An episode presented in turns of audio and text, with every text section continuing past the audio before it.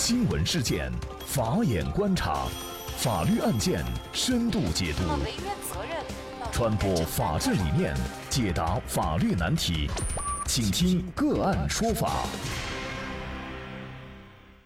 大家好，感谢收听个案说法，我是方红。更多的案件解读，欢迎您关注个案说法微信公众号。今天呢，我们跟大家来关注最新爆料：奔驰维权女车主涉嫌职务侵占被立案调查，他会被定罪判刑吗？根据新媒体法眼观察的消息，据 ID 号为一个有理想的记者爆料，奔驰维权女车主薛春燕已经被上海警方立案调查。她涉嫌的罪名是职务侵占罪，而此前薛春燕一方曾声称网友造谣，邀请律师来维权。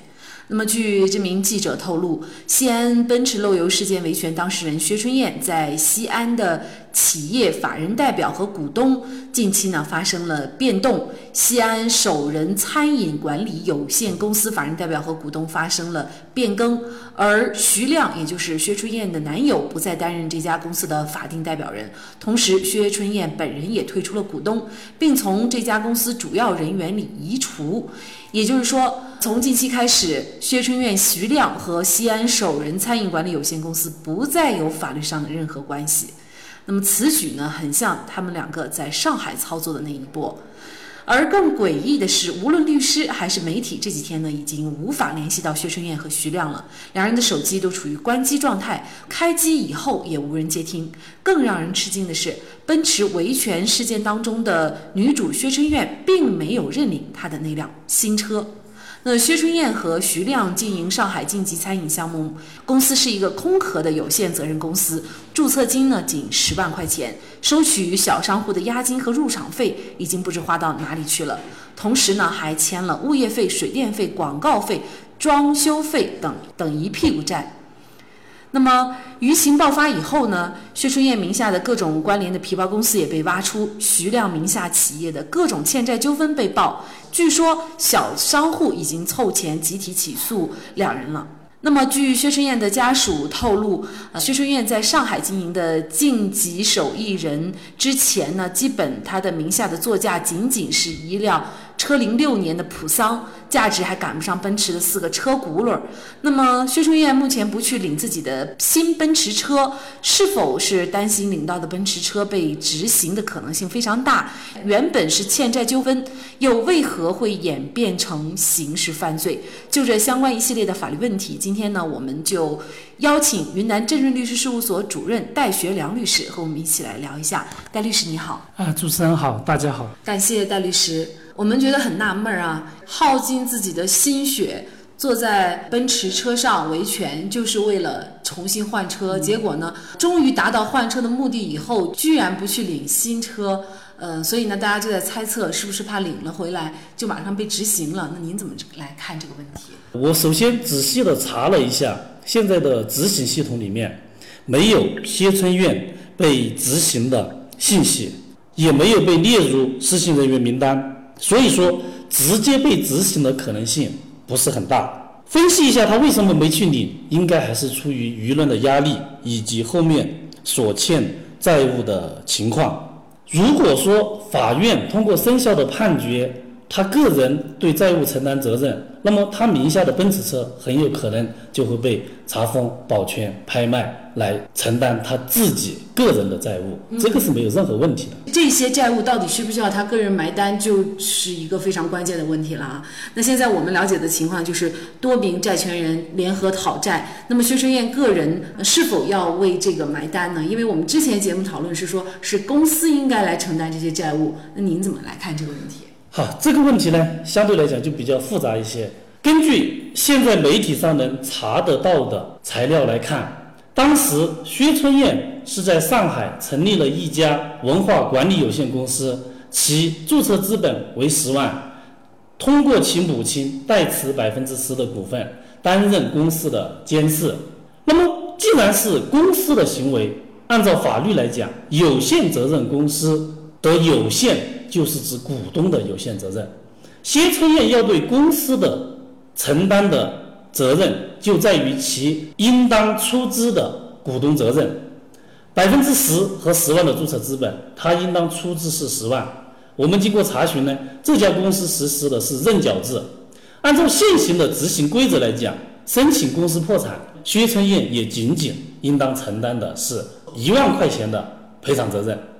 那么从另一个角度上面来讲，如果说薛春燕要对这些所收的五万、十五万的装修款也好、保证款也好，要承担还款责任的话，那必须是。个人财产和公司财产进行混同的情况之下，才和公司承担连带责任。对有限责任公司的股东和股东承担连带责任的这种情况，实际当中证明起来很难。那么必须要证明到薛春燕以个人的名义将相应的款项收取，同时呢用于自己的生活，而把公司的财产。和个人的财产进行混同的情况之下，才可能认定为公司财产和个人财产混同。但是呢，作为律师来讲，其实实践当中很难做得到，因为要证实收的这些钱是如何收的，有没有进到公司的基本账户，公司如何付出去的，有没有直接转到薛春燕或者说其控制的其他人的账户上面，没有通过诉讼之前是没有办法查询到公司的。财务的流向，所以说呢，就无无法来判断薛春燕是否要对公司的这一笔钱承担责任。但是呢，按照公开披露的一些文件来讲，如果说薛春燕确实用个人的账户收了款，也付了款，收了公司应收的管理费和保证金，进了其个人的账户，由公司加盖财务凭证给所有的商户，那么在这种情况之下。否认公司的人格制度还是存在可能的，那么就有可能判决薛春燕和公司承担连带责任。那么在这种情况之下，薛春燕个人名下的财产就应当为债务承担赔偿的责任。那么可能哈，我们还猜测有另外一种情况，就是他确实是以公司的名义来收取这笔钱，只是收了以后进了自己的腰包，他没有具体把这笔钱用到装修、用到其他的关于企业生产经营方面哈。那么如果是这样的行为，是不是就涉嫌了犯罪？这篇报道所说的职务侵占罪呢？是不是职务侵占罪呢？首先，我们从职务侵占的构成要件上面来讲，《刑法》二百七十一条规定了，职务侵占是指公司、企业或者其他单位的人员利用职务上的便利，将本单位的财物非法占为己有，数额较大的行为。那么，构成这个犯罪，首先主体要件，本案是特殊主体，必须是公司、企业的人员。那么呢，薛春燕作为这家公司的监事、股东。并且实际参与经营管理，主体上面是没有任何问题。那么客体公司依法成立也没有问题。那么就是第三个条件，利用职务之便以及非法将公司的财产据为己有。如果说薛春燕主观上面有非法占有公司财产的故意，客观上面也实施了占有公司的款物的行为，那么就有可能构成犯罪。比如说。他把公司的保证金、装修费收过来，本应当用于公司的餐饮、装修、装饰，但是呢，他把这些钱用来自己挥霍也好、消费也好，没有返还给公司，这种行为啊，就有可能构成职务侵占。在这里面，可能还涉及到一种比职务侵占更严重的一种犯罪，那就是合同诈骗罪。如果说薛春燕的这个商场，他刚开始的时候就知道不能办起来，或者说所收取的这部分费用完全就无法办起来，而呢，为了获得这些商户的信任，虚构一个事实，隐瞒这样的真相，收取五万、十五万的装修金、保证金，来用于其中的一小部分来维持着这个骗局的继续发展，而将其他的大额的资金据为己有，用于生活消费和其他的一些方式。就压根儿就没有想过要把这个事情经营起来，在这种情况之下，还有可能构成合同诈骗。合同诈骗罪比职务侵占罪要严格的多。如果说确确实实他是为了经营这个饮食文化街，但是呢，因为生产经营的风险，预算不足，收的五万、十万也全部用于了生产经营。但是呢，因为市场的变化以及当初预算的不足，全部钱投入进去过后，还是无法运营，导致了生意的亏损而逃跑。在这种情况之下呢，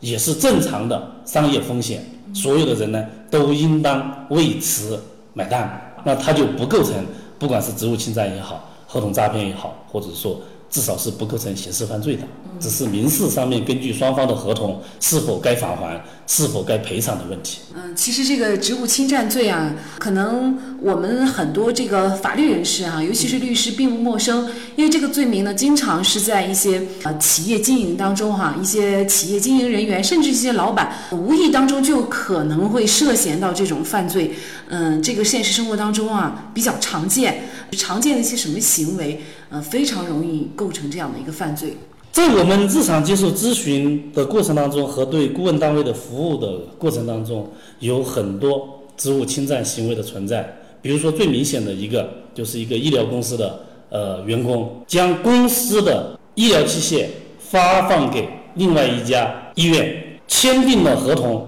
发了设备，将款项收回来就据为己有。公司一年过后查账。追讨这一笔款的时候，他就讲这笔款客户没有付，公司和客户联系，客户说去年我们就把钱付了。据此呢，公司到派出所报案，认为是职务侵占。那么呢，派出所经审查过后呢，基本符合立案的条件啊，这是一种。第二种呢，大商会作为公司的销售人员，在销售的过程当中，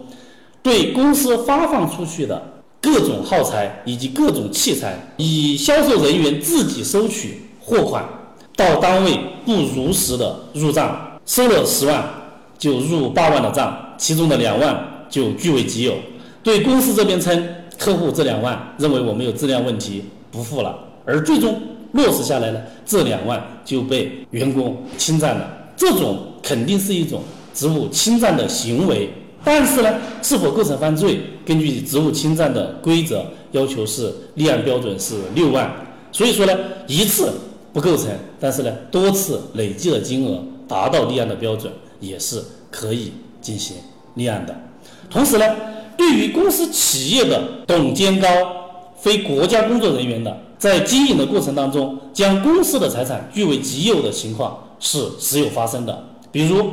几个股东之间不和。其中的一个参与管理的股东就把公司配给他使用的公司的奔驰车卖了三十万，将这三十万据为己有，这也是一种侵占行为，也有被判刑的案例。嗯，其实万变不离其宗，大家在经营企业或者在销售的时候，你只要记住，就是。你是想非法占有公司的财物，而且你实施这样行为，那么这个就很有可能涉嫌犯罪了。那么薛春燕的这个案件呢，因为我们都是从新媒体上得到的消息，所以这个信息呢，目前来说确实还不知道是不是完全真实的。那我们也会继续关注这个案件相关的一些走向。好，在这里呢，也再一次感谢云南正润律师事务所主任戴学良律师。那也欢迎大家通过关注“个案说法”的微信公众号，具体的了解我们本期案件的图文资料以及往期的精彩案例点评。